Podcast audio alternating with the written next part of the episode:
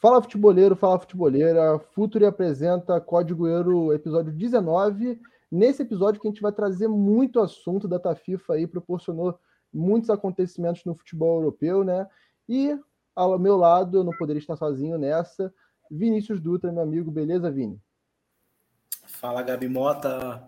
Estamos aí para mais um Código, Código Euro, né? É uma primeira semana depois de uma pausa por, por conta da data FIFA muito tema para a gente poder debater. Vai ser um prazer estar aqui com vocês. É, muito tema, muita demissão de treinador que a gente vai abordar bastante aqui. E junto com a gente, nosso convidado ilustre, Lucas Filos. Beleza, mano?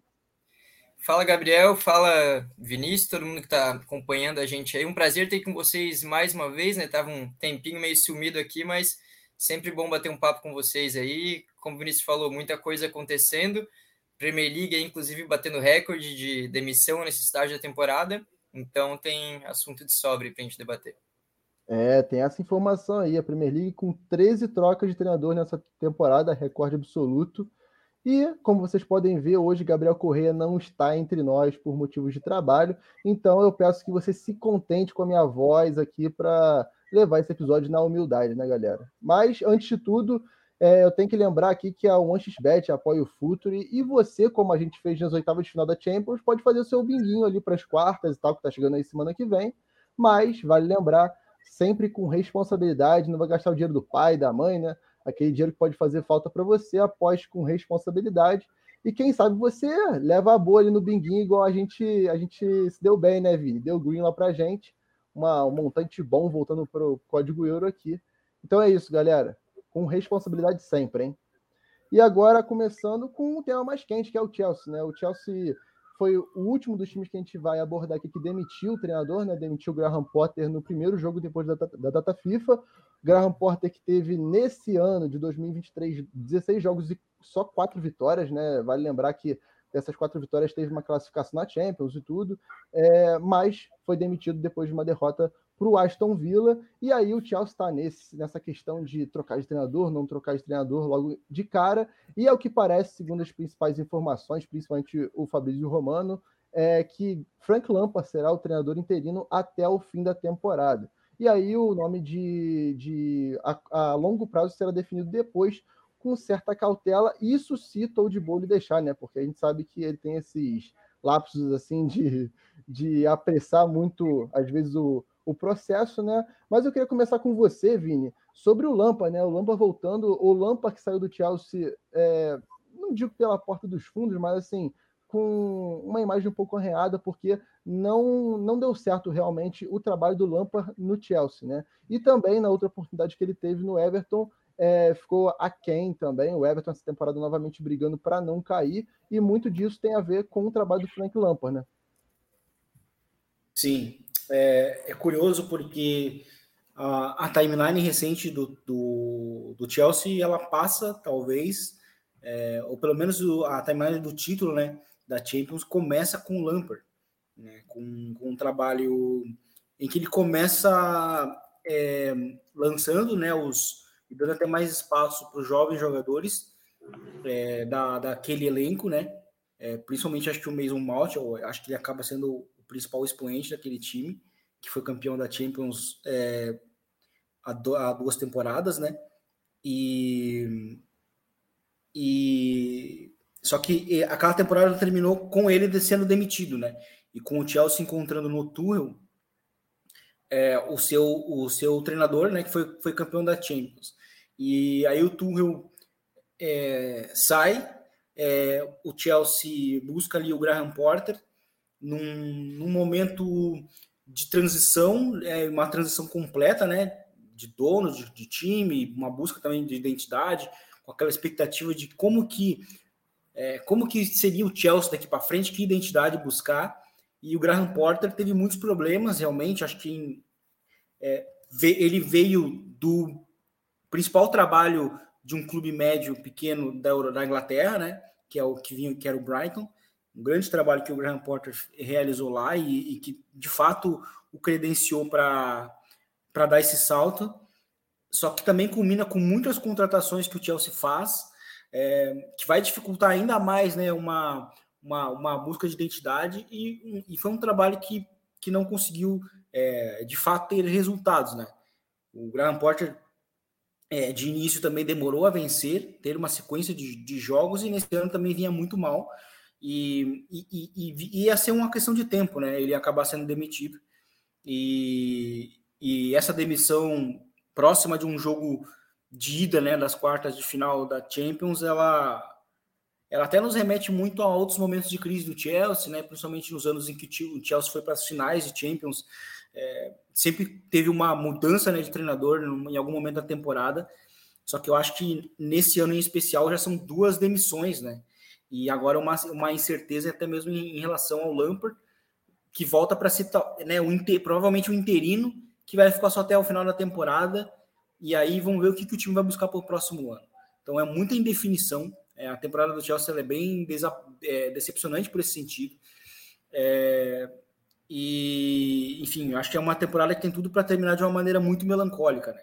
Gente até poderia, talvez, falar aqui, até brincando um pouco, que ah, o Chelsea vai se ajeitar na Champions, mas aí vai enfrentar o Real Madrid, né? Que é um time que dificilmente né, cai né, na Champions tão, né, relativamente cedo, mas, é, enfim, é, uma, é mais um desafio que o Chelsea vai enfrentar, né? Já não vinha bem com, com, com o Graham Porter, agora mais uma mudança e sem muito tempo para poder treinar né, para próximos, os próximos jogos, o, o Chelsea vai ter que enfrentar essa, essa crise para esse final de temporada, até porque a, a gente estava brincando aqui antes da, da do, de, de, começar a gravação, é, o Chelsea só termina arrumando a temporada, talvez é, chegando na próxima Champions, né, conseguindo a classificação para a próxima Champions, sendo numa, porque vem de uma temporada em que investiu muito, né? Só que a única via para chegar à próxima Champions, né, o Lucas chegou até a lembrar, é, seria vencendo a Champions. Né? Então é uma missão muito difícil que o time tem para essa aqui na reta final de temporada, em que o time está sendo muito irregular na, na Premier League. É, e você disse a questão do Real Madrid, a gente vai abordar o Real Madrid ainda nesse episódio. O Chelsea que vai enfrentar o Real Madrid ressurgindo, né? A gente vai explicar mais sobre isso. Mas, Filos, eu queria trazer aqui você para discussão falando sobre o contexto, né? Porque a gente tem o Chelsea iniciando a temporada com a certeza do Tuchel, né? é, uma forma de jogar, uma forma já consolidada com o elenco, né? E que aparentemente não caiu tanto nas graças do, do Bowley por questões internas também, se é que a gente lembra. É, e aí vem o Graham Potter com ideias diferentes, um, ideias muito singulares, inclusive, né? E muito notadas é, por conta do trabalho dele no Brighton. E, novamente, a gente até falava em episódios anteriores aqui, o Vini até brincava que era uma temporada com muita cara de três treinadores no Chelsea, né? uma, aquela temporada de desastre puro, né? E agora, tirando a questão do Lampard, é claro que vai ser ali o interino para cumprir a temporada, a gente tem aí como principais nomes o Luiz Henrique, que inclusive hoje voltou para a Espanha, estava em Londres, então já começou a repercutir um pouco mais essa possibilidade do Luiz Henrique ser o próximo treinador do Chelsea, e também o Nagelsmann, né, que deixou o Bayern recentemente, e ele talvez seja realmente a grande bola da vez do mercado de treinadores para a próxima temporada, né?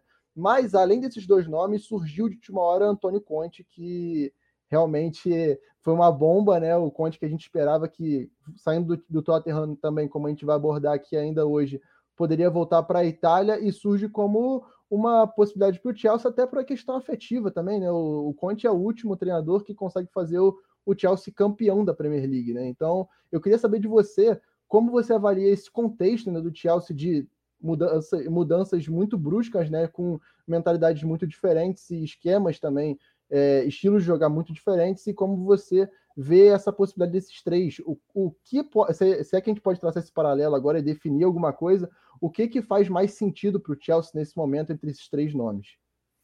É, então eu acho uma situação complicada, porque o Chelsea já está sendo criticado durante essa temporada por ser um time que contratou muito mais pela qualidade individual dos jogadores, pelo nome, de certa forma, também. Não que não são bons jogadores, praticamente todos são, mas muito também pelo que eles representavam ali dentro do mercado, né? Parecia um time apressado para contratar, mas não tinha muito que uma base para onde colocar esses jogadores, né? dava para ver que não estava sendo aquele time que estava contratando para um plano específico. Você não via a contratação e falava, ah, esse jogador vai encaixar aqui junto com esse aqui, essa vai ser a, a situação que o Chelsea vai mostrar em campo. A gente via mais como, olha, tá uma, é, estão fazendo várias boas contratações, é, um talento, o treinador que tiver lá a qualquer momento vai ter um talento à disposição é, de altíssimo nível em praticamente todos os setores, isso é indiscutível, mas você não sabe muito bem assim para que cada jogador foi contratado. E aí você pega agora com essas especula especulações de treinador e vê estilos tão diferentes, e agora veio essa do Lampard também meio que pegando todo mundo de surpresa. Aí agora essa do Conte também pegando a gente de surpresa, um pouquinho antes de a gente começar a gravar aqui agora que a gente viu mais uma coisa assim que não tava, a gente não esperava, né? Então acho que meio que mantém um pouco essa linha de de ficar com o pé atrás, assim, eu acho. Acho que em termos de talento, do que o elenco pode entregar, é muita coisa. Então, às vezes, um desses, independente de quem for encaixando, aí tem potencial para disputar qualquer coisa, eu acredito. Mas nesse momento, analisando o cenário, eu fico um pouco o pé atrás por conta disso, assim, porque já era um time que estava sendo criticado por uma falta de planejamento. E aí você vê agora os nomes que eles estão especulando. E as fontes que estão falando desses nomes são de credibilidade, então a gente acredita que sejam esses mesmo e você não vê meio que uma lógica sendo seguida, né? Parece que é um lado que pensa mais, ah, talvez é um para começar um projeto do zero. Outro lado talvez já veja lá dentro do clube como aquilo de você falou, talvez é algo até meio afetivo com o Conte, um cara que já ganhou uma Premier League por lá, já mostrou se conectar bem ali com o que o clube pede em momentos meio que delicados, mas talvez não seja o melhor nome, pelo menos para mim não seria, porque ele, o último trabalho dele na Premier League agora ele mostrou que talvez não consiga mais ter aquele impacto que ele teve em uma época que a Premier League era diferente, querendo ou não, o nível está subindo e não que ele não seja um grande treinador, mas acho que talvez tenha ficado um, pouquinho para trás do que a Premier League exige agora. Então, acho que assim, analisando essa mistura que está se criando nas especulações, assim, não, não vejo um cenário tão animador, mas como eu falei, é um elenco que tem altíssimo nível em quase todas as posições ali, provavelmente todas, talvez Falte, falte apenas um cara de mais poder de fogo assim lá na frente, né? Mas é um elenco quase completo. Então pode ser que dê certo com qualquer um desses nomes, mas eu acho que está meio confuso assim ainda o cenário para o Chelsea. É, é, é, interessante o que você fala, que são três nomes muito diferentes, né? E a gente vê até um conflito muito grande de informação, né? A gente estava falando aqui antes, vou até dar a fonte que o Miguel Delany, é, matéria do, do, do Independente, falando sobre, sobre o Conte ser realmente esse nome talvez preferido pelo Bowley, né? Porque diferente dessas notícias que alguns jornais colocam o Nagelsmann como uma prioridade, outros falam que o Luiz Henrique se assemelha mais com o que o Chelsea quer, e agora a questão do Conte, uma notícia que se, se solidificou realmente foi a questão de que o Bowley estava um pouco receoso com o fato da idade no Nagelsmann, né? Isso para ele era uma, era uma questão na hora de, de eleger o treinador, digamos assim, né? Então, essas todas, todas essas informações estão tão, tão se confrontando, né? Mas aparentemente essa que, que o Bolho tem essa questão aí com, com o Nagelsmann aparenta ser verdade, talvez poda, possa ser, até vir a ser um critério para ele lá na frente, né? E até pegando o gancho do Nagelsmann, né? O Julian Nagelsmann foi demitido da data FIFA também pelo Bayern. É, dentro disso, a gente falou até em outro código euro aqui com o Vini, é, sobre a questão do vestiário do Bayern realmente depois, principalmente da emissão do, do preparador de goleiro do, do Bayern, que era amigo pessoal do Neuer e tudo, indicação do Neuer para aquilo. É, e fora o desempenho também da Bundesliga, né, Vini? Que dos 25 jogos, o Bayern deixou de ganhar 10, né? E isso, é, para o parâmetro de, do, de Bayern de Munique e Bundesliga, e dentro do que a gente tem nos últimos anos, é muita coisa, né? Sete empates, três derrotas. É, a gente viu muitas pessoas destacando, ah, mas só três derrotas. Mas empata muito e vê ali o Borussia no calço, né? Então, assim, isso é um sintoma muito grande de que o trabalho não estava daquela forma como a gente imaginava, a expectativa não, não, não foi correspondida. Mas uma questão que eu queria levantar aqui, e eu acho que você pode falar muito bem disso, é se essa, de, essa demissão foi antecipada pela disponibilidade de um cara como Thomas Tuchel. Eu acho que essa é uma. Eu acho que pode ser um. Tem um, tem um certo. É, tem um certo. É, é um pouco dos dois, né? Uma mescla dos dois, porque a direção antiga né, do Bayern, ela, ela, ela, era uma, ela, ela era uma direção que não tinha um bom relacionamento com o Tuchel, né? É bom a gente até mencionar isso. Mas o Bayern, nos últimos, nos últimos dois anos, ele vem de uma mudança de, de, é, de, de, de diretores é, executivos, né, de diretores de futebol, que já estão até mais, são mais alinhados ao Tuchel, né? Então, eles ter mais, ele começou a ser muito mais especulado lá, né, na possibilidade de ele estar disponível. É, mas o Bayern, é, no ano retrasado, preferiu é, priorizar o, o Julian Nagelsmann justamente para evitar também que o Borussia Dortmund o contratasse do Leipzig. Né? Então se adiantou muito à, frente. Inclusive, ele é, ele é, um treinador que custou é, 30, 30, acho que 30 milhões de euros para o Bayern, porque o Bayern teve que, teve que pagar a rescisão de contrato, né? Algo que não é comum né, entre os times. E para priorizar um projeto até a longo, a longo prazo, né?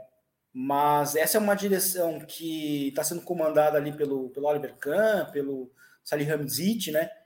Que jogou no Bayern também, mas que são, estão sendo muito criticados dentro do Bayern por gerirem mal o clube, principalmente o Salihamidzic, né? Por fazer más contratações, por não entregar um elenco capaz de, né, de conseguir oferecer algo interessante, né? Principalmente porque o, Hans-Dieter Flick saiu por problema com eles, né? E, e por ser muito crítico à falta de reforços é, coerentes que o Bayern precisava, né?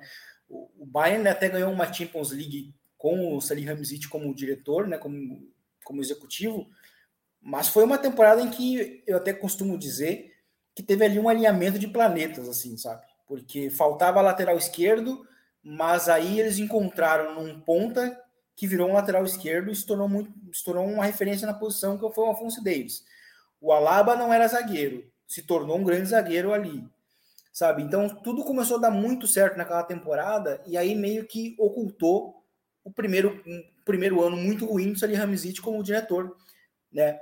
Que aí para o ano seguinte, pro, ano seguinte o, pro, o problema começou a ficar muito mais evidente, se agravou Hans-Dieter Flick saiu por problema com eles, e aí nesse ano, o Nagels, o ano passado, no caso, o Nagelsmann assumiu, também foi ocultando muitos dos problemas que o Bayern não conseguiu ir, não conseguiu é, solucionar nas contratações. O, o, ambiente no vestiário sempre era muito ruim, porque eles eram muito.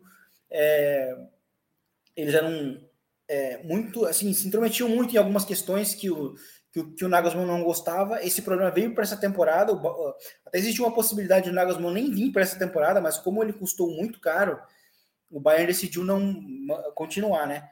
E, e, e para esse ano ele, continu, ele sendo criticado ao longo do ano, realmente por essa falta de regularidade, é, ou pelo menos, né, é, não, a, a, não manutenção da excelência na Bundesliga, né, que a gente conheceu nos últimos anos. Mas o que chama atenção muito nessa demissão do Nagelsmann foi o time, né? Porque ela, ela acontece logo depois de uma classificação para as quartas de final da Champions contra o PSG, em que o time não toma gol, né? E conseguiu segurar ali o, o Mbappé, o Messi, e, e, foi durante uma data FIFA. O que dá a entender que foi um, assim, um problema de vestiário que ficou, se tornou uh, insustentável e eles precisavam romper, né? E aí eles buscam no Tuchel, que seria um namoro antigo com eles, para solucionar o caso. Eu acho que, sinceramente, ao longo prazo, isso não me parece muito sustentável para o Bayern. Pode ser que nesse ano eles ganhem a, de novo a Bundesliga e que talvez consigam eliminar ali o City na Champions. Acho difícil, mas vá que. Mas eu acho que ao longo prazo não, não acho que não tem como dar certo, porque a gente, a gente consegue ver pelos trabalhos do Tuchel, né? Ele saiu com problema de relacionamento do Dortmund, ele saiu com problema de relacionamento do Chelsea. E aí ele vai para um vestiário muito difícil de ser administrado, que é o do Bayern, né? Que a gente até menciona muito mesmo. Eu, eu e o Gabi, é, o Gabi Corrêa, que, que é, um, é um vestiário, às vezes, muito comparável ao do Real Madrid, em termos de, de, de complexidade, sabe? Do, Bayern. Então, são pessoas difíceis de lidar. E o Tuchel é uma pessoa difícil também em termos de personalidade, né? Mas o que a gente pode tirar desses dois primeiros jogos, né? Uma resposta excelente com um plano muito simples, né, do Bayern no primeiro jogo contra o Dortmund, mas aí já vem uma derrota que não é muito comum jogando em casa e ainda assim de virada na, na, na, na Pokal, né, na Copa da Alemanha contra o Freiburg, apesar de ser um adversário difícil. Então, eu acho que a situação do Bayern é bem complicada. Eu acho que assim, a gente está talvez muito próximo do final de sequência de vitórias na Bundesliga. Eu acho que a gente está muito próximo disso, porque o Bayern está ficando um pouco mais exposto, coisa que não ficava antes. E, e trazer o Tuchel, eu acho que ele não é, não foi uma decisão, pelo menos nesse momento, não foi a decisão correta, principalmente somada ao timing de, de demissão é, que, o, que o Nagelsmann teve. Eu acho que o Nagelsmann, esse ano, ele, ele ainda conseguiu é, camuflar muito dos problemas de elenco que o Bayern tem. E eu não sei se o Tuchel pode ser também esse cara a, capaz de fazer isso no médio, médio prazo, entendeu? Mas enfim, vamos ver como é que vai ser esse Bayern até o final da temporada. É interessante quando você fala é, dessa questão que pode acontecer, né? Do, do, do Tuchel com jogadores em si, que aconteceu no Chelsea, aconteceu no Dortmund, e no PSG a grande questão foi com o Leonardo, aparentemente, né? Então foi uma questão mais de hierarquia ali. E geralmente o cara que vai fazer esse meio-campo entre jogador e treinador ali para que o ambiente ainda consiga se sustentar, geralmente é o diretor, no caso, o Salihamidzic, né? E é curioso que nesse caso com o Nagelsmann houve uma questão que ficou muito evidente e também o, o Build trouxe essa informação, que foi justamente talvez essa falta de diálogo, porque um jogador como, por exemplo, o Gravenberch, que chegou do Ajax com diversas propostas, né, inclusive do Manchester United, e é dito isso, inclusive, nessa, nessa reportagem, que ele escolhe o Bayern justamente porque o, o Salih Hamzic prometeu a ele minutos, independente de quem fosse, né? No caso, já, já, era, já era claro de que o Nagelsmann seria o treinador do clube nessa temporada, e foi prometido a ele minutos suficientes para que ele conseguisse performar, inclusive, para a Copa do Mundo, né? E acontece que, que o Gravenberch não tem uma relação boa com o Nagelsmann, assim como o Neuer não teve e o Reis também não teve, possivelmente por essa questão do, do preparador de goleiro, né? E na, nessa mesma reportagem, o Bild traz a informação de que os pontas, principalmente, que são talvez os nomes mais pesados do elenco, né? Gnabry, Sané, é, Mané, o próprio Musiala, que às vezes joga aberto também, é, são caras que não eram tão fãs assim do, do Nagelsmann. Provavelmente por conta dessa, dessa administração de minutos, né? Porque a gente viu muitas vezes jogadores como o Gnabry, por exemplo, que é, apesar de não ter a melhor temporada da vida dele, ainda entrega muito, ficando muito sentado ali no banco, né? E aí isso realmente causa algum descontentamento e ficou realmente evidente que a questão ali foi foi realmente de vestiário, né? Porque a gente até falava no, no último Código Euro que a gente gravou que o, o Bayern conseguiu corrigir é, o, que, o que era a grande preocupação, né? Que era realmente deter o Mbappé e dar um pouco mais de segurança na defesa, que era algo que o Bayern vinha sofrendo muito, né? Então é interessante isso que você diz, Vini, porque querendo ou não demonstra uma fragilidade interna que em tese com Tuchel teria que ser uma fortaleza, né? E na verdade não não é o que o que parece ter acontecido com Nagelsmann na hora que precisou ser, né?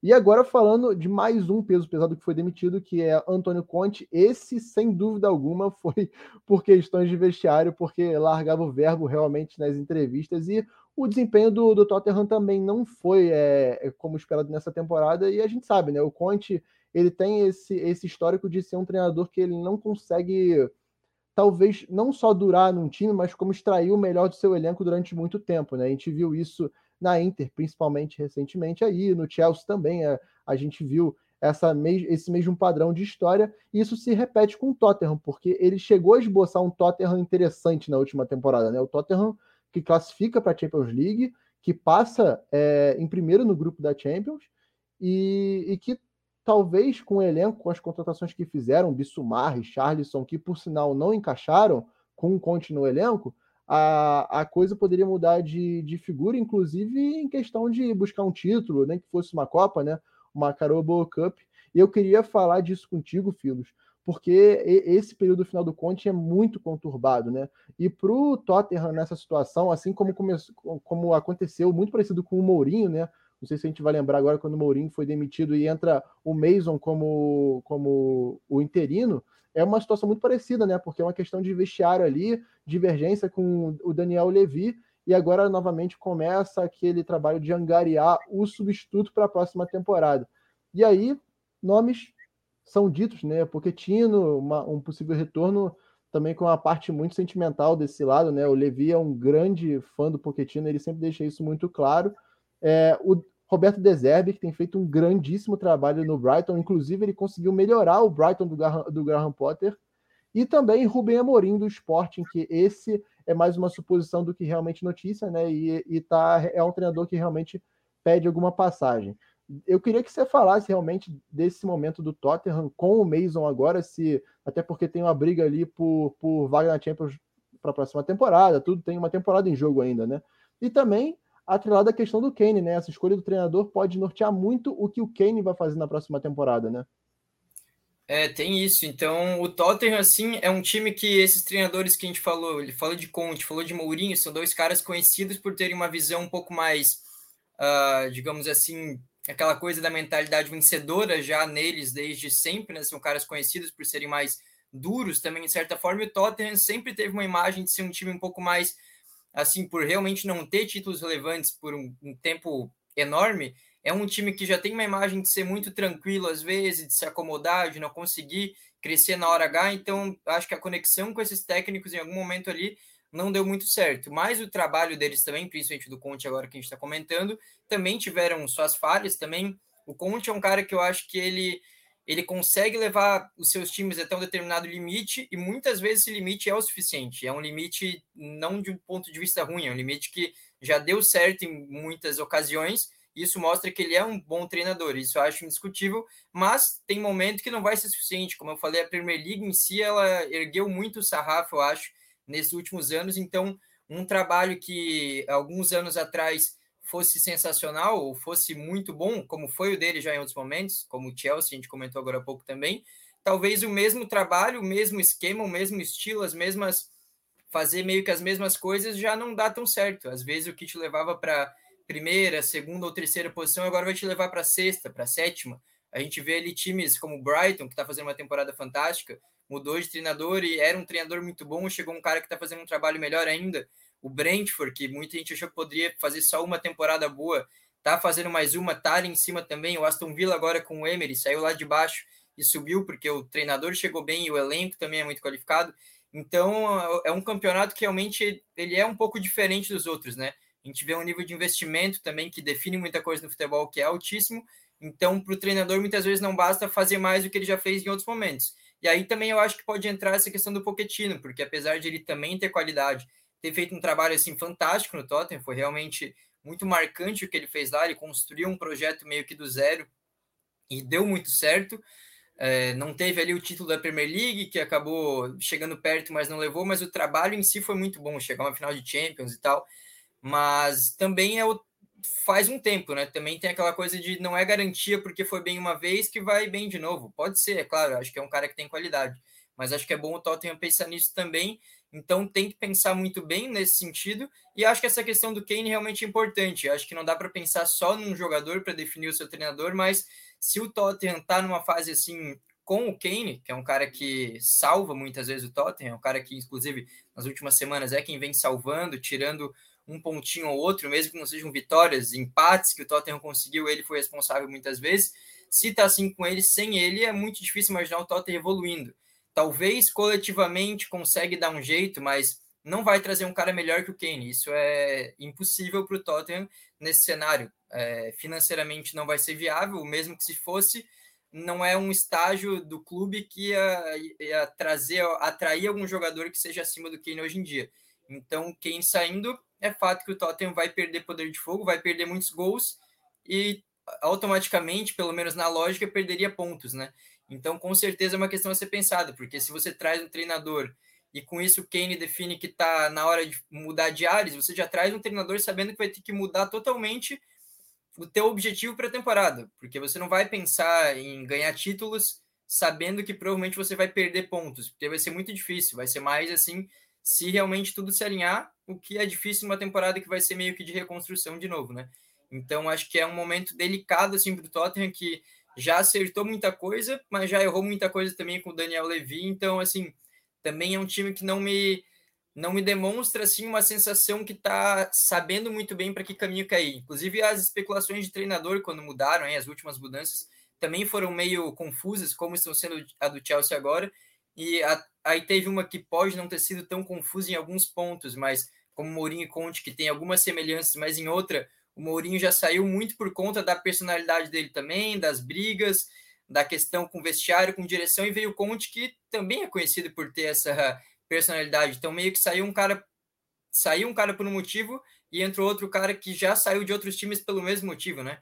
Então, acho que tiveram alguns pontos ali que explicam o que levou o Tottenham a essa situação, né? Agora é ver qual vai ser a nova, nova rota que o Tottenham vai seguir, né? Ou se vai ser a mesma. Eu acho interessante nisso que você falou sobre a personalidade dos treinadores, né? Porque a impressão que fica quando o Daniel Levy traz o Mourinho e traz o Conte é justamente ter um cara ali que seja muito respeitado pelos jogadores e pelo elenco e que ele consiga se impor é, a ponto de ele, transferir, ele transmitir tudo o que ele quer para os jogadores e os jogadores aceitarem, né? E o interessante é que o treinador entre os dois foi o Nuno Espírito Santo, que foi justamente na temporada que o Kane forçou a saída para o City, né? A gente, não sei se vocês vão lembrar, é, na temporada 21-22, né? Início da, tempo, da temporada 21-22, o Kane força a saída para o City e o Nuno Espírito Santo era o treinador.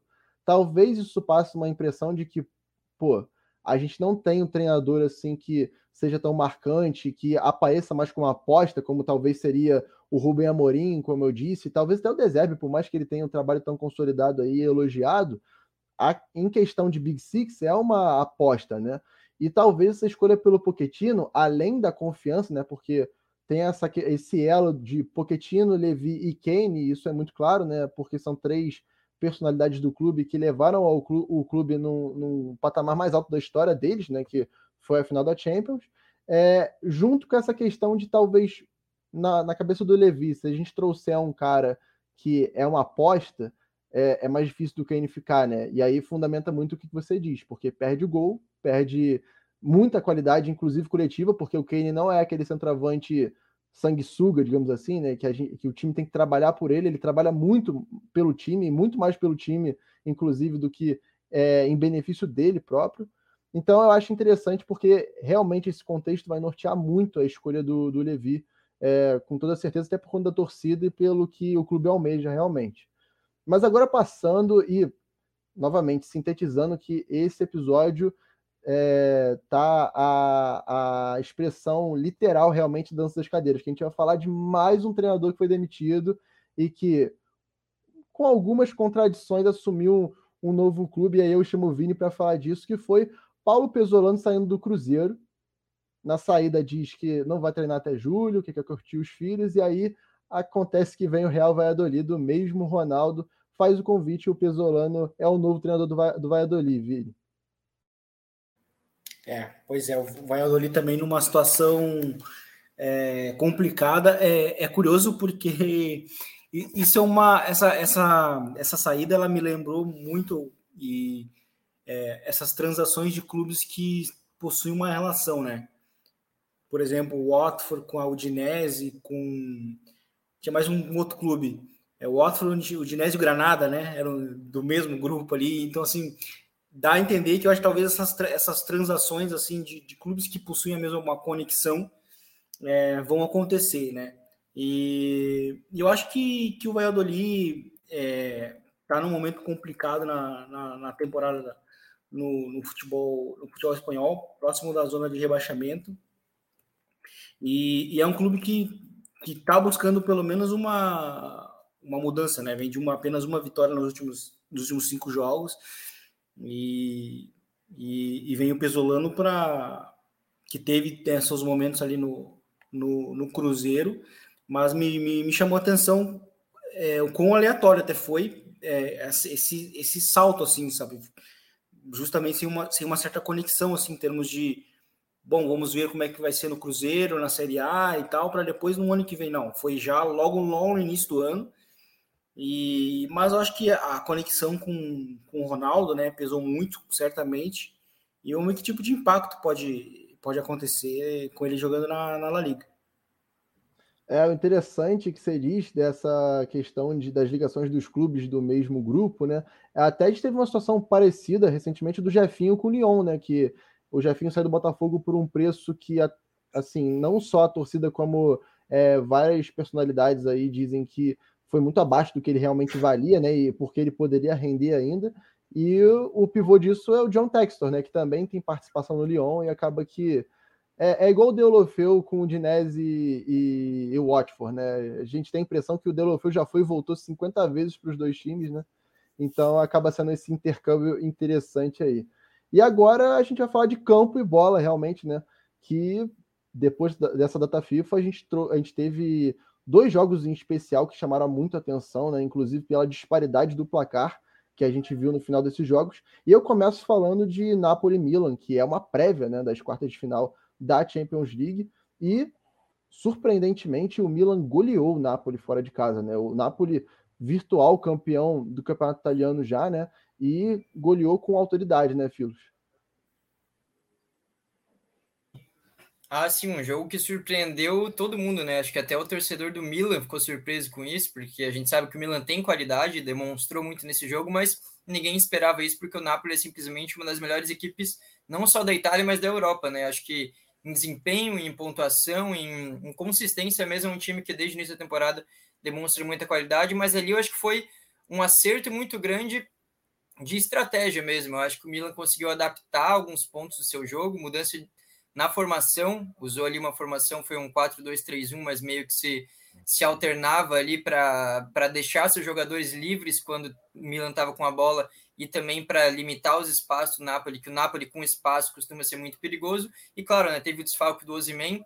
Desfalque do Osimhen é uma questão é, complexa, porque nos outros jogos sem ele o Napoli tinha vencido na temporada, mas nesse deu para ver que sentiu muita falta, porque não tem como não sentir. Se o adversário encaixa, você precisa justamente de um cara que seja um desafogo. E hoje em dia, no futebol mundial, ele acho que para mim é top 3 ou top 5 é, jogadores para essa função de realmente te tirar de uma zona de desconforto ali, de uma zona de pressão, porque lança a bola para ele, provavelmente ele vai ganhar do marcador. É um cara que é especialista justamente nisso e talvez ele faria uma diferença nesse jogo.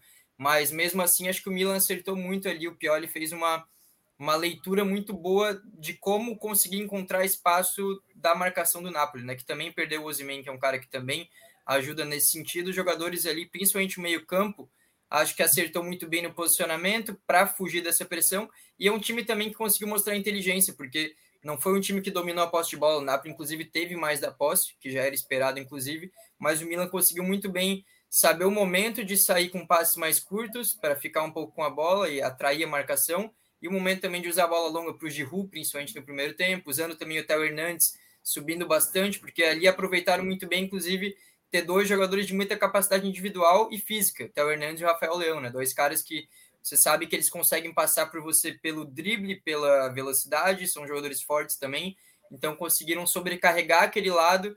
Se, se você deixar um deles livre, você está levando perigo para a sua defesa, né? Então acho que o, o Milan conseguiu usar muito bem da, das principais características de cada jogador ali, então, e também teve o lado individual de muito empenho também. Acho que o Milan mostrou uma, uma dedicação ali, tanto com e sem a bola, principalmente, principalmente nesse sentido da marcação, que limitou ali as principais armas do Napoli, que não fez um jogo que estava habituado a fazer, né?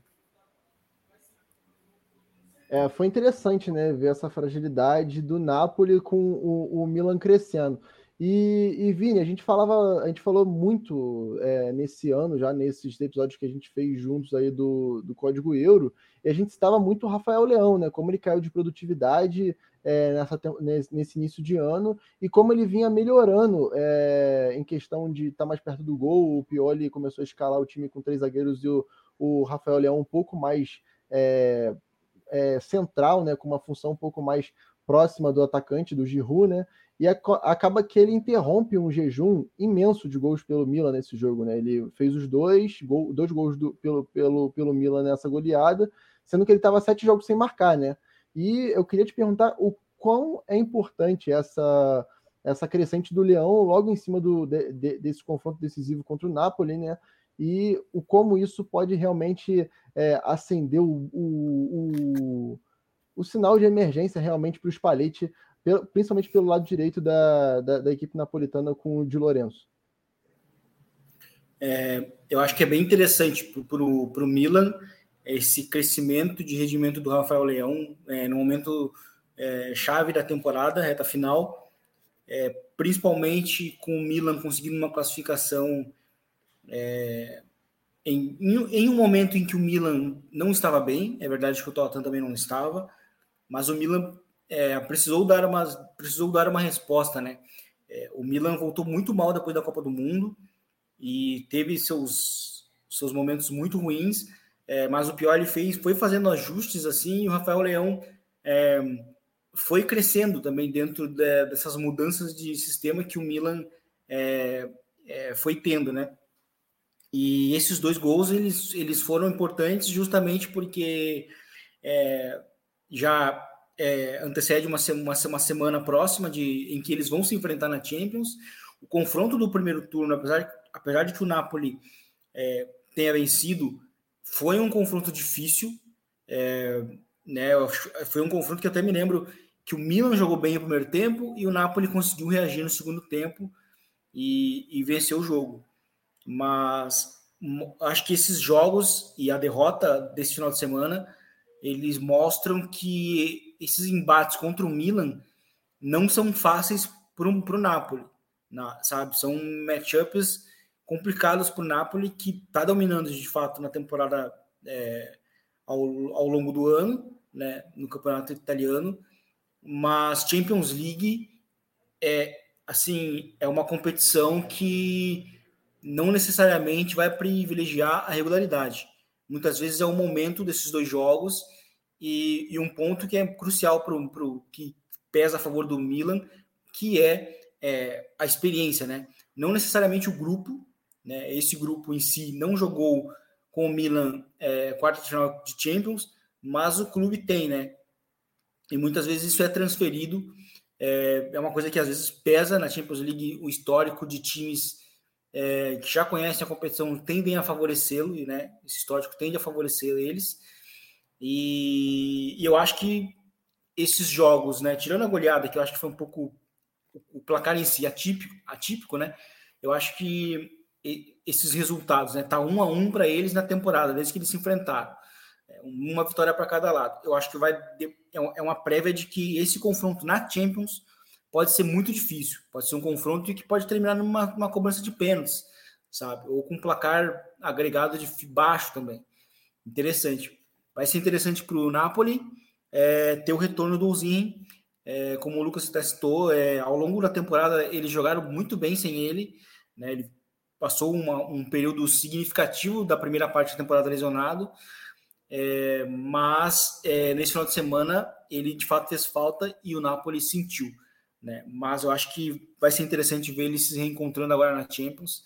É um duelo interessante. O Milan, que, como falei, depois da Copa teve uma queda, mas eu acho que recentemente tem vindo numa crescente. Isso é importante para o Milan visando Champions League. É, sem dúvida vai ser um baita confronto, talvez um dos jogos que mais chama atenção, né, ali junto com com o Bayern City, né?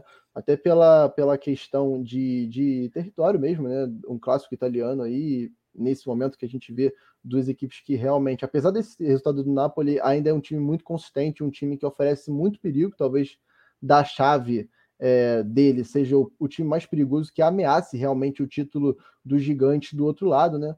E realmente vai ser muito interessante porque se tem um cara que consegue ressurgir nesses momentos é Stefano Pioli e o Milan, como ressurgiu, inclusive, quando ele já estava com aquele checkmate que ele não seria mais o treinador do Milan, com o Rangnick assumindo na temporada seguinte, ele foi lá e conseguiu garantir é, enfim, vaga na Champions e depois título italiano. Então, realmente é um cara que consegue lidar com essas adversidades, né?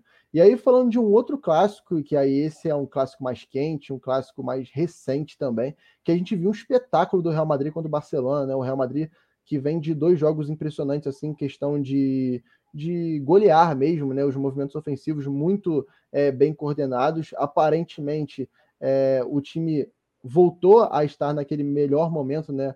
não só o Vinícius, o Vinícius ele tem sido o mais constante de todos ali na frente, né? E tem entregado muito, talvez essa partida, inclusive, contra o Barcelona, é, tenha sido uma das mais impactantes do Vini, né? Com a camisa do Real Madrid. E também com o Benzema voltando a fazer gol, né, Filos? Que é muito importante. Benzema que conviveu com muitas lesões né, nessa temporada, né? não, não conseguiu ter uma, uma continuidade, assim, uma sequência de jogos importantes para realmente pegar no tranco, né? E, e com, a, com a confiança de deslanchar, fazer gol igual na última Champions. E agora ele vem de dois hat-tricks seguidos, né? Então, aparentemente, o Real Madrid tem essa característica, né? Essa mística de ressuscitar assim do nada. E geralmente um jogador ressuscita junto, como a gente viu várias vezes o próprio Cristiano Ronaldo fazer isso, né? Agora a gente vê o Benzema e passa aquele filme na cabeça. Será que a história vai ser repetida? O Real Madrid ressuscitar de uma temporada mais ou menos, ainda mais contra o Barcelona, né? Queria ver com você como é que você vê essa, essa, esse ressurgimento do Benzema alinhado realmente à constância do Vinícius e como o Rodrigo está entrando bem no time também, né? É, o Real Madrid sempre realmente teve essa mística de crescer normalmente perto da Champions League, né? Agora a gente tem já semana que vem os jogos da Champions e agora o Real Madrid vai crescendo. O Benzema, que é, foi o principal jogador do último título da Champions, vai crescendo novamente, dois hat-tricks. E é um time que, assim, é um time que às vezes não vai não vai encaixar tão bem em determinados jogos. É um time que, se você pega e assiste todos os jogos da temporada, você vê que tiveram vários momentos que não foram dos mais inspirados de olhar e você falar, ah, esse é o melhor time do mundo. Mas quando encaixa, aí você fala, não tem como ganhar desses caras. Então é meio que assim, encaixou um pouquinho assim, deu. Real Madrid fez o básico do que ele consegue fazer e ele já vai ser um time muito difícil de ser batido, né? Porque é um time que é acostumado a qualquer situação, em questão de experiência mesmo assim, até os jogadores mais novos já são aqueles novos experientes, né, que parecem que têm uma idade muito mais avançada do que tem, e contagia também né, a experiência dos outros que estão ali, porque são caras que são históricos no futebol. Então tem essa questão, tem essa questão da hierarquia, já que é muito natural para eles, e claro, da qualidade, que é o principal, time que se entende muito bem, e um técnico que combina totalmente com esses conceitos também, né? Então acho que é um time que realmente você dá uma mínima brecha, vai sofrer e dificilmente vai se recuperar depois de dar essa brecha para o Real Madrid. O jogo de o clássico, no caso com o Barcelona, inclusive, foi meio que isso, né? Porque o primeiro tempo o Barcelona é até melhor de certa forma, é, ou em, em, bons momentos do primeiro tempo foi melhor. Era um time que demonstrava que poderia até ter feito um gol no começo, poderia ter ter tido construído um placar diferente, mas cedeu o contra-ataque. Outra coisa que faz parte dessa de toda essa personalidade do Real Madrid, né? Um time que suas grandes equipes tiveram contra-ataques muito fortes historicamente tem isso, então também cedendo esse espaço para um Real Madrid que sabe jogar dessa forma e tem hoje Vinícius Júnior e Benzema e o Rodrigo também, claro, mas esses dois que são os, os nomes mais fortes ali da frente, como caras muito difíceis de separados, né? Então você dá essa brecha, dificilmente vai recuperar e no segundo tempo aí realmente o, Real, o Barcelona já voltou sem a mesma confiança que demonstrou no começo do jogo e você jogar sem confiança contra um time que sobra confiança é muito difícil, né? Então você tem também um meio-campo que hoje perdeu pouquíssimos passes, tanto Valverde, Modric como Kroos, assim, os três tiveram acho que 95% dos passes, o próximo disso, foi uma média muito altíssima, que é normal para eles, mas que mesmo assim vale a gente destacar porque não é normal para os jogadores, nem para os bons jogadores, né? São realmente é um nível acima. Então, eu estou ansioso para ver como vai ser na Champions novamente, né? Agora vai pegar um time que a gente não sabe nem quem vai ser o técnico, agora tá tudo, tudo esse caminho que vai ser o Lampard, né, no caso o Chelsea, mas ainda não está anunciado pelo clube, mas tudo indica que esse Real Madrid novamente vai chegar no momento que mais precisa na temporada, né? É, e tem duas questões interessantes nisso, porque dos quatro gols hoje a gente viu transições ofensivas excelentes, né? Os movimentos muito, muito coordenados entre os três, né? Aparentemente, é, com os três fisicamente inteiros, né, Vini? é, acaba que o entendimento é muito fácil, né? Principalmente nessas situações que você pega o adversário um pouco mais exposto e a profundidade fica ali se oferecendo tanto para o Vinícius quanto para o Rodrigo, né? E acaba que alguns gols hoje saíram por movimentos assim, né? Seja no contra-ataque, né, que aconteceu também, seja por movimentos coordenados como aquele gol que o Modric traz a bola para dentro e o Rodrigo ataca a profundidade e faz, dá aquele clarão na defesa para o Benzema fazer o gol sem ninguém na frente dele, né? Então eu acho interessante destacar essa questão do Real Madrid bem fisicamente e é, coordenado, né? Eu acho que isso vai ser interessante para a gente ver como se desenvolve, principalmente nessa reta final de temporada, e um Real Madrid que vai enfrentar o bom Osasuna, né? Que conseguiu se classificar também para a final da Copa do Rei e promete ser um confronto interessante de se ver, né, Vini? Sim, o jogo de hoje foi uma resposta, né? O Real Madrid fez um jogo muito ruim na ida, contra o Barcelona. É, e eu acho que hoje fez uma, fez uma resposta do Real Madrid dos jogos grandes mesmo, né? É, até mesmo crescendo dentro da dificuldade. Né? O Lucas citou muito bem que o Barcelona jogou melhor no primeiro tempo e, e, o Real Madrid, muitas vezes na própria Champions, também tem isso, né? Não está jogando bem, mas vai lá e, e marca o gol.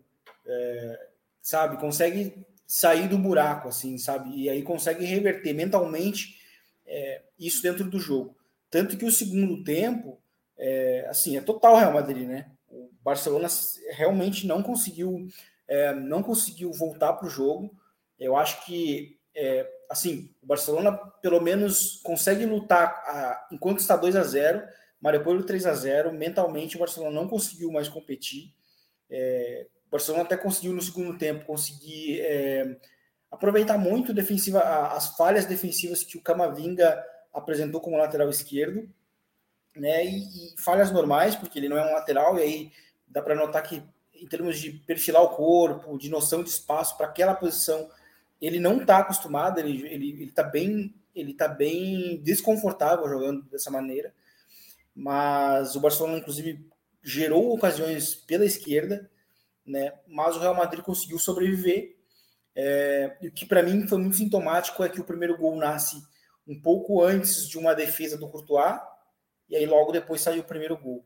Né? Aí essa vantagem anímica o Real Madrid consegue levar para o segundo tempo e, e consegue né, marcar o segundo gol, e aí é aquela coisa, né? o Real Madrid mentalmente é muito forte, né? É, e, e, e, é um adversário muito difícil para se, se ser batido, para ser derrotado numa, numa possível final. Né? Então, acho que é, é, um título que não dá para dizer que está ganho, mas está próximo né, de, de, de, de, de ficar com o Real Madrid. Né? Depois de um longo tempo, o Real Madrid não ganha a Copa do Rei desde, desde a temporada 2003, 2004, 2003 2004, 2014, né? que foi justamente o ano da La décima, com o, com o próprio Antilote, na final contra o Barcelona.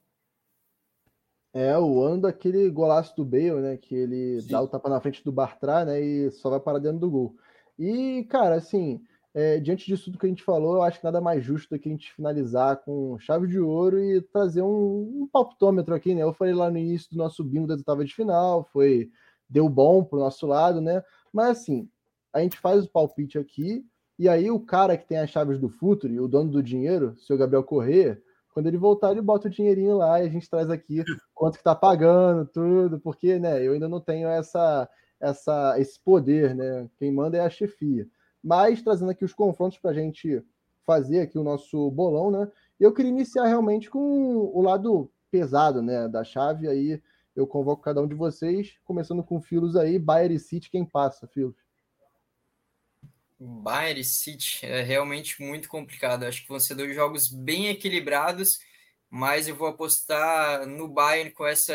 Tô, tô sentindo que o Tuchel vai de novo chegar assim, meio que como quem não queria nada e chegar numa decisão, tá? Tô com essa sensação, igual foi com o Chelsea. Levou, porque se for ver, fez isso nos últimos dois trabalhos dele, né? Tanto no PSG como no Chelsea. Ele chega e final de Champions. É, seria um enredo interessante. E aí, Vini? Olha, Bayern e City. Uh, eu, eu vou contra o Lucas, eu acho que vai ser City. Mas eu vi uma, eu vi uma outra teoria que, que seria um, um universo alternativo que seria interessante. Que seria o Nagelsmann assumir o Chelsea agora, eliminar o Real Madrid e encontrar o Bayern na, na semifinal. Isso seria genial, inclusive. Mas eu acho muito difícil de acontecer. e, e eu acho que passa o City contra o Bayern.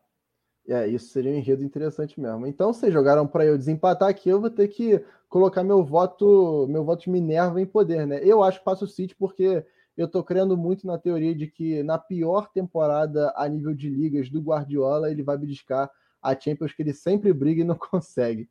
Então, aqui pra gente ficou City, eu acho que o nosso querido Gabriel Corrêa também iria de City pelo apreço dele com o Pep Guardiola.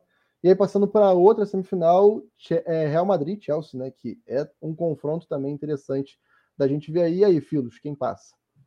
Ah, essa eu tenho que ir no Real Madrid. O Chelsea tem isso também que a gente falou de às vezes quando ninguém dá nada, vem técnico interino, consegue ir longe, mas acho que um time assim tá seria realmente mais na sorte se fosse falar para o Chelsea, porque um time vem demonstrando que na Champions League faz meio que o que quiser e o outro tá uma bagunça, então Real Madrid.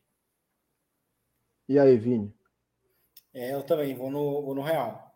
Acho que o Real Madrid ele é um adversário difícil em qualquer momento, até quando tá mal, quando se está mal ou quando o próprio time que o enfrenta estar bem, não é uma certeza de classificação. E o Chelsea ele tá fazendo uma cartilha assim, assinando a cartilha de final de temporada trágica, né? De, de terminar mal.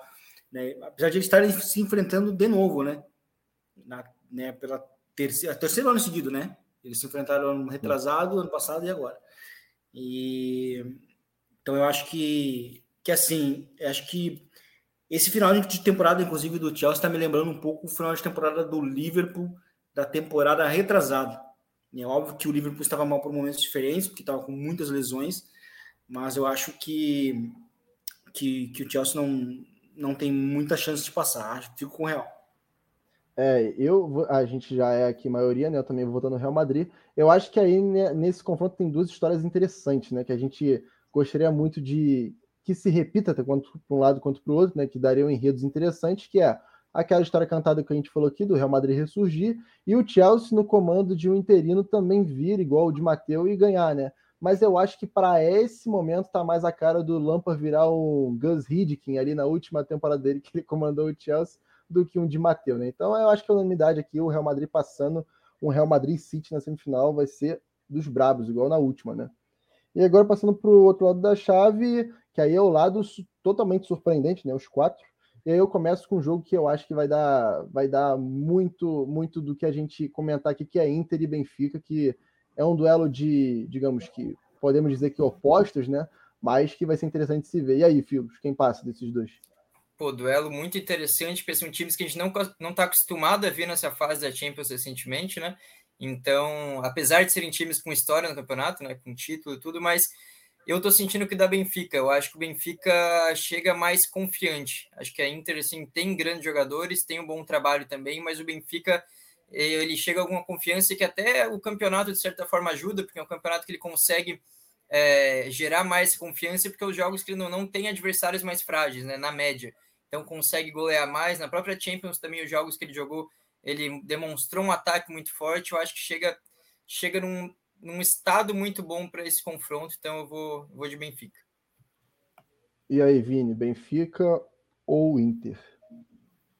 Eu vou de Benfica também. Eu acho que o Benfica está fazendo uma temporada excelente, uma das melhores recentes do, do Benfica. Grande trabalho do Roger Schmidt, né? Treinador muito interessante, muito promissor né, quando surgiu. É, aí passou por um, né, por um, por, um, por um momento não tão bom, mas se reencontrou agora aqui no Benfica. Trabalho é muito bom e eu acho que a temporada pode ser premiada com uma grande campanha na Champions, né? Que seria essa, essa presença na, na semifinal. É, eu vou de Benfica também, mas uma unanimidade. Eu queria pontuar que provavelmente a gente vai ver mais um gol de pênalti de João Mário em sua skin Penaldo, né? Que tá, tá incrível esse aproveitamento dele. Então, Benfica também para a gente passando semifinalista. E aí o outro lado, que aí eu acho que vai dar um pouco mais de discussão, Milan e Napoli, Filos. Cara, esse agora, eu acho que se tirasse esse último jogo, a gente faz um palpite com o mundo inteiro e ia dar bem mais Napoli, né? Mas esse último jogo acho que cria uma pulga atrás da orelha de qualquer um, né? Porque, querendo ou não, mesmo que o Napoli para o campeonato não mudou muita coisa, o Napoli vai ser campeão logo, logo, mas acaba pesando, né? Levar 4 a 0 em casa, então acho que isso pode realmente dar confiança para o Milan, que tem um, um, bom treinador, tem bons jogadores, tem história, nem se fala né, no campeonato, então acho que realmente pode ser que tenha dado uma equilibrada maior nas coisas, na balança, mas ainda assim, se antes era um nível de diferença, que pendia mais para o Napoli pela temporada mesmo, agora acho que mesmo que diminuiu um pouco, acho que o Napoli ainda ainda está na frente por todo o trabalho, por todo o, o, conjunto mesmo. O Napoli é um conjunto que demonstra mais consistência e qualidade ao longo da temporada, né? Então, eu acho que esse realmente é o ano do Napoli fazer uma temporada assim histórica. Já está sendo, né? Mas acho que pode ficar mais ainda, então, o de Napoli. E aí, Vini, você falou de equilíbrio aí entre os dois na temporada. Quem leva nessa aí? É, eu acho muito equilibrado. E, assim, eu vou pender para o Milan, mas é só por, por feeling, assim. Acho que o Napoli é, sim, o favorito, pelo momento, pela temporada, pela possibilidade de poder também descansar os principais jogadores.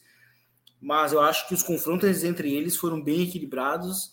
É, o, primeiro, primeiro turno foi bem equilibrado. O Milan, o, o Milan conseguiu competir bem com o Napoli e nesse jogo conseguiu vencer com uma, uma vantagem tranquila, mas é, não dá para se apegar muito a esse resultado que foi bem atípico, né?